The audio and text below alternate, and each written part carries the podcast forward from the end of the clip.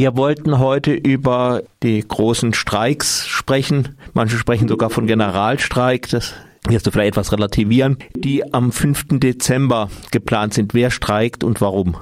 Also es wird ab dem 5. Dezember gestreikt und äh, derzeit mit unbefristetem Streikaufruf. Also mit dem Generalstreikaufruf, äh, mit dem Generalstreikbegriff bin ich tatsächlich vorsichtig, nicht weil äh, wir oder ich selbst keinen wollen würden, sondern im Gegenteil, weil es gut ist, wenn man ihn erkennt, wenn er dann wirklich kommt.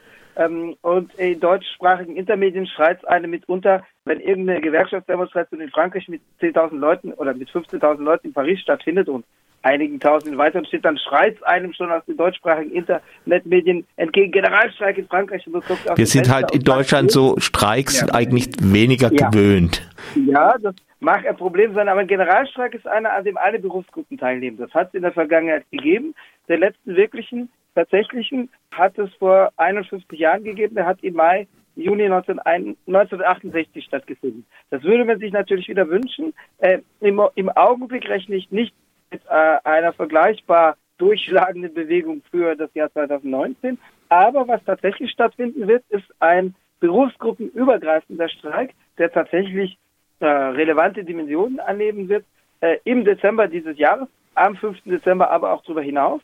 Äh, es gibt tatsächlich Streikaufrufe von Gewerkschaftsdachverbänden, die äh, sich an alle Berufsgruppen richten. Also insofern ist es tatsächlich ein genereller Streikaufruf ein äh, berufsgruppenunabhängiger Streikaufruf. Der Schwerpunkt wird in den Transportbetrieben liegen, Nahverkehr im Raum Paris und Fernverkehr, also Bahn, Eisenbahnverkehr und äh, Metro, Busverkehr. Ähm, die Chemieindustrie äh, wird und die Chemie- und Petroindustrie wird äh, in, Privat, in der Privatwirtschaft äh, ebenfalls mitstreiken. Ähm, die, äh, die, äh, die Schulen werden von Streikbewegungen betroffen sein äh, die, also äh, da sind wir wieder in den öffentlichen Diensten. Teile der Polizei werden streiken. Die Polizei kann mhm. Frankreich streiken, oder Teile von ihr können streiken. Ähm, die, äh, es gibt weitere Streiks. Das ist ja schön an einem Generalstreik, wenn die Polizei mitstreikt. Finde ich, finde ich eine tolle Sache. Die Polizei streikt natürlich aus eigenen, äh, zum Teil aus eigenen Gründen mit, also weil es gibt Lohnforderungen und unbezahlte Überstunden bei der, bei der Polizei. Ähm, die streikt aber auch mit, weil auch die Polizeibediensteten betroffen sein werden von dem, worum es im Kern geht, also von der äh, sogenannten Rentenreform, also sogenannt in dem Sinne, dass wir alle wissen, dass früher äh, es den, das Begriffspaar Reform und Revolution gab, was zwei unterschiedliche Methoden, das Leben zu verbessern bezeichnete. Und in den letzten 30 Jahren, wenn man den Begriff Reform im Fernsehen hört, weiß man, dass man ab jetzt bestohlen wird ähm, oder bestohlen werden soll. Das heißt, äh, der, der Begriff ist natürlich äh, entwendet worden und hat einen Sinneswandel äh, erfahren. Also es geht natürlich um eine Reform, die die Regierung plant in diesem rückschrittlichen Sinne. Mm, es handelt sich nicht um die erste, sondern in den letzten 25, etwas über 25 Jahren gab es eine Serie von regressiven Reformen. 1993 in, Privat, in der Privatwirtschaft, 2003 in den öffentlichen Diensten, 2010 für alle, 2000, im Januar 2014 für alle, die jeweils das Rentenalter entweder direkt durch das, durch das äh, Drehen der Stellschraube Renteneintrittsalter oder indirekt durch das Drehen der Stellschraube Beitragsjahre, die erforderlich sind, um eine Rente, eine volle Rente zu beziehen, angehoben wurden. Also jeweils durch die eine oder andere Stellschraube wurde das Rentenalter de facto angehoben. Und das soll nun erneut passieren. Also derzeit ist es so, dass Frankreich ein relativ niedriges, im europaweiten Vergleich, relativ niedriges Renten Eintrittsalter, ein relativ niedriges Mindestalter hat in, in, mit 62. Es waren 60 seit äh, der Linksregierung 1981 und noch bis im Jahr 2010. Im Jahr 2010 wurde beschlossen, das Mindestalter auf 62 anzuheben. Mehr war damals politisch nicht durchsetzbar. Es gab damals eine breite Streikbewegung zwischen Ende Mai und Anfang November 2010, die immer wieder aufflammte, mit periodisch starken, periodisch wiederkehrenden, stark befolgten Demonstrations- und Aktionstagen mit Arbeitsniederlegungen. Ähm, die äh, jetzige Regierung plant, dieses Mindestalter auf 64 anzuheben. Wobei schon das Mindestalter von 62 derzeit theoretisch ist, weil gleichzeitig äh, läuft oder wird ab 2020 eine schrittweise Anhörung, Anhebung ähm, auf äh, 43 erforderliche Beitragsjahre erfolgen. Also äh, derzeit sind es 41,5 äh, seit der Reform von 2010, seit der letzten Reform von 2014, die eine sozialdemokratische Reform war, wird die Anzahl der erforderlichen Beitragsjahre auf 43 wachsen. Das heißt, mit 62 kann nur in Rente gehen, ohne Abzüge, die die Rente verringern, ohne finanzielle Strafen und Einbußen. Äh, mit 62 kann äh, in dieser Form nur in Rente gehen, wer 43, also künftig derzeit 41,5, künftig sogar 43 Beitragsjahre aufweist. Das betrifft natürlich nur äh, eine geringe und immer geringer werdende Anzahl von Menschen. Und deswegen, weil heute die Leute nicht mehr mit 16 in der Fabrik arbeiten gehen, in aller Regel. Ähm, das betrifft noch die älteren Jahrgänge, wo, wo das so war, dass es äh, einen Teil einer Generation gab, der mit 14 in der Fabrik äh, zu arbeiten begann. Aber das wird selten. Äh, mit den äh, derzeitigen Erwerbsbiografien ist das sozusagen ein aussterbendes Modell.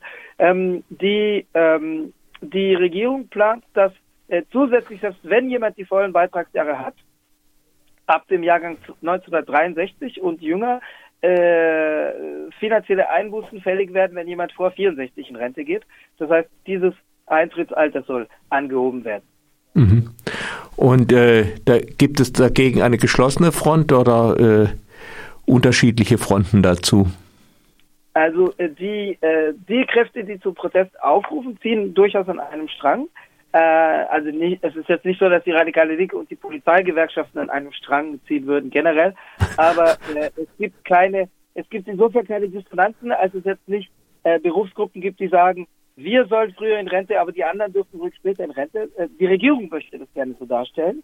Äh, es ist zudem zu dem, was ich bisher sagte, hinzuzufügen, dass es Sonderrentenkassen gibt, äh, die entweder günstigere Regeln vorsehen, etwa im öffentlichen Dienst, wird die Rente angerechnet auf die letzten sechs äh, Monate äh, Gehalt, die man bezogen hat. Also die Rente ist ein Prozentsatz an, äh, am Gehalt, wie es in den letzten sechs Monaten vor der Verrentung aussah. In der öffentlichen, im Privat, in der Privatwirtschaft waren es vor einer der vergangenen Reformen, vor der Balladur-Reform, von 1993 waren es die besten zehn Jahre. Die besten mhm. zehn Einkommensjahre gaben die Grundlage für die brechende Rente. Es sind jetzt die besten 25 Jahre. Also damit schon eine Mehrheit einer Berufskarriere, die angerechnet werden und aus denen dann ein Mittel errechnet wird, äh, aus dem wiederum sich über einen Prozentsatz die Rente ergibt. Ähm, es gibt also Sonderregelungen in den öffentlichen Diensten, in größeren öffentlichen Unternehmen, wie in den Transportbetrieben bei der Eisenbahn etwa. Und für die Anwälte und Anwältinnen äh, schau an, das betrifft mich, äh, hm. gibt es eine Sonderrentenkasse, Sonderregelung, ähm, die, äh, das ist auch ein, also das ist ein besserer Prozentsatz, den man an Rente rausbekommt. Ähm, es gibt für die Feuerwehrleute, es gibt für alle möglichen, oder nicht alle, aber für ungefähr 40 Berufsgruppen gibt es besondere Rentenregelungen, die entweder ein früheres Eintrittsalter vorsehen, das gilt für die Eisenbahner und Eisenbahnerinnen, oder die ähm, eine, äh, eine materiell verbesserte Rente äh, vorsehen. Was die Regierung plant, ist diese Sonderregelungen alle platt zu machen, im Namen der Gerechtigkeit, das heißt im Namen des sozialen Ausgleichs, wobei der Ausgleich eben nur nach unten erfolgt, also dadurch, dass es für alle mhm. verschlechtert wird.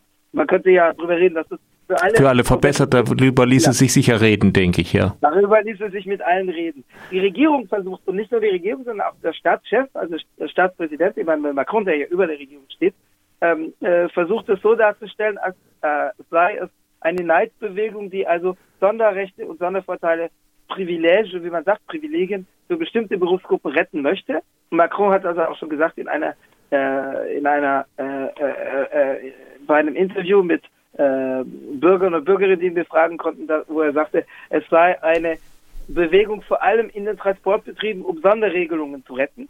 Es gibt Sonderregelungen, also die historisch errungen waren. Es gab mal eine Zeit, da konnten die Eisenbahnbeschäftigten mit 50 in Rente gehen. Das war allerdings auch die Zeit, wo die Leute noch mit Kohle die, die, die Lokomotiven heizten. Das wurde schon angehoben nach einer Reform unter Sarkozy vom Herbst 2007. Das sind jetzt 57,5. 57, das heißt, die können etwas früher in Rente gehen, aber Eisenbahner, Eisenbahnbeschäftigten arbeiten am Wochenende, die arbeiten an Feiertagen, die arbeiten spät abends. Das heißt, es gibt auch äh, Berufsbedingungen, die äh, mhm. das erklären. Äh, die äh, arbeiten besonders dann, also besonders viele Eisenbahnbeschäftigte arbeiten dann, wenn andere Ferien fahren, wenn andere in Urlaub fahren, weil dann sind die Züge besonders voll und dann gibt es besonders viele Züge. Ähm, das heißt, es gibt äh, Faktoren, die das erklären. Macron da kommt ja auch dazu, dass dann die, dass die, dass also äh, wenn Eisenbahner oder mhm. Eisenbahnerinnen äh, Kinder haben, dass dann ja auch die Schulferien sind, wo sie eigentlich gerade fahren könnten. Ganz genau, ganz genau. Ähm, es wird also von Macron jetzt so dargestellt, als ob es nur und ausschließlich darum ging, Sonderregelungen für die äh, zu, äh, zu retten. Aber das ist nicht so, sondern es gibt ja äh, Berufs, wie erwähnt, berufsgruppenübergreifende Aufrufe und auch die Eisenbahner und Eisenbahner rufen zu, äh, Eisenbahnerinnen rufen zu einer Verbesserung für alle auf. Das heißt, die sind durchaus offen für ein gemeinsames Rentenregime, aber nicht in dem Sinne, dass es Verschlechterung für alle geben soll. Also insofern gibt es keine Dissonanzen und keine Fronten, die gegeneinander gestellt äh, sind, der Gestalt, wie es etwa der Fall wäre, wenn die Eisenbahner sagen, wir sollen früher in Rente, aber die Anwälte sollen vier Jahre später in Rente und wenn die Anwälte, Anwälte sagen, wenn die Eisenbahner sollen später in Rente, so ist es nicht. Das heißt, es ist kein Patchwork von Berufsgruppen egoistischen Interessen, wie die Regierung es darstellen möchte, sondern durchaus ein Kampf für ein gemeinsames Ziel. Es ist durchaus in breiten Kreisen auch ein Bewusstsein vorhanden, dass das die Chance ist, ähm, nach längerer Zeit mal wieder sich einer zentralen Frage gegen die Regierung durchzusetzen und damit die neoliberale Reformdampfwalze, also auch da den Reformbegriff bitte wieder in Anführungszeichen denken, ähm, äh, ein bisschen zurücksetzen zu lassen, also zurückzudrängen, ihr eine Niederlage äh, zu bereiten. Das letzte, die letzten beiden sozialen Bewegungen, die bei zentralen Fragen, also bei denen es gesamtgesellschaftliche Auseinandersetzungen gab äh, und eine breite Presse darum gab, die letzten beiden Bewegungen, die die Regierung in die Defensive drängen und Zurück, Zurücknahme von in Anführungszeichen Reformprojekten zwingen konnten, waren die Bewegung, die vor allem damals in den öffentlichen Diensten und vor allem bei der Eisenbahn befolgt war, gegen den damaligen Rentenplan im Herbst 1995.